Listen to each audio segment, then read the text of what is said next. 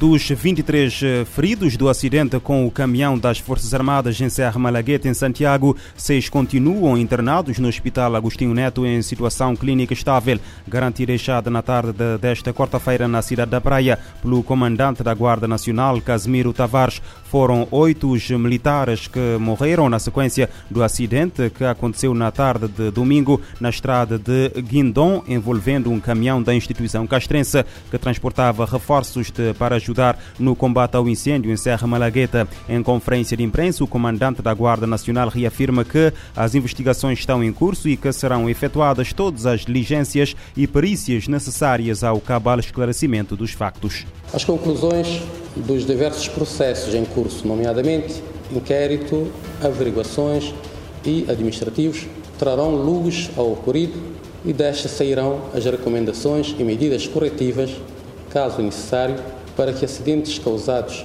pelo mesmo fator não voltem a ocorrer. Todas as vítimas mortais do acidente com a viatura das Forças Armadas já foram sepultadas, sendo três em Santo Antão, duas em São Vicente, duas em Santiago e uma na Ilha do Sal. A IGAI desmantelou uma unidade de produção de aguardente clandestina no Conselho de São Lourenço dos Órgãos, na Ilha de Santiago. Numa nota publicada esta quarta-feira na sua página na rede social Facebook, a IGAI refere que a unidade foi apanhada a produzir sem o registro de licenciamento industrial e em péssimas condições. De acordo com a mesma fonte, a operação culminou com o desmantelamento da unidade de produção e os produtos utilizados foram destruídos no local por não cumprirem os requisitos exigidos, exigidos eh, quando a norma, eh, quanto à norma de higiene e segurança de géneros alimentícios. No Brasil, um homem de 25 anos invadiu esta quarta-feira uma escola infantil na cidade de uh, Blumenau, no sul do país, e matou quatro crianças com uh, golpes de machado. Segundo as autoridades locais, além, dos, além das quatro vítimas mortais, outras crianças terão sido feridas e foram encaminhadas para hospitais da região. O ataque aconteceu no início da manhã da quarta-feira numa creche popular chamada Cantinho Bom Pastor. Segundo a polícia local, o autor dos crimes invadiu a escola infantil com um machado pequeno, atacou as crianças e depois entregou-se num batalhão da Polícia Militar. As autoridades estão a investigar se o assassino teve ajuda de outras pessoas. O presidente do Brasil, Luiz Inácio Lula da Silva, usou as redes sociais para lamentar o ataque. O crime ocorreu uh, na uh, sequência de outro ataque violento perpetrado numa escola há menos de 10 dias na cidade brasileira de São Paulo. Naquele caso, um aluno de 13 anos armado com uma faca matou uma professora e deixou outras três professoras e um estudante feridos. Segundo um levantamento dos média locais, desde 2011 mais de 10 escolas foram atacadas por criminosos no Brasil. Nos Estados Unidos, uma mulher de 25 anos esfaqueou até a morte o seu noivo, desferindo-lhe várias facadas no peito. O crime ocorreu no Texas. Segundo informações avançadas hoje pelo canal de televisão Univision, a mulher, quando se apercebeu dos profundos ferimentos que causou, procurou ainda fechar os golpes e ligar para a emergência sem sucesso, uma vez que o noivo de 32 anos já estava morto.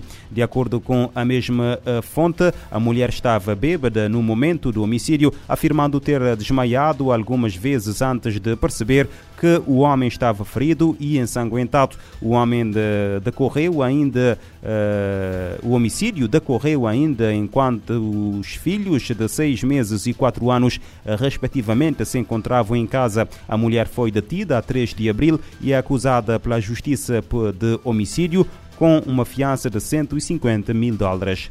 As Nações Unidas criticaram fortemente a decisão do movimento talibã, autoridade de facto no Afeganistão, de proibir que mulheres afegãs trabalhem na, nas agências da organização no país. Em comunicado, o Alto Comissariado de Direitos Humanos, Volker Turk, disse que a medida é totalmente desprezível e que contribui para a erosão dos direitos das mulheres e meninas no país.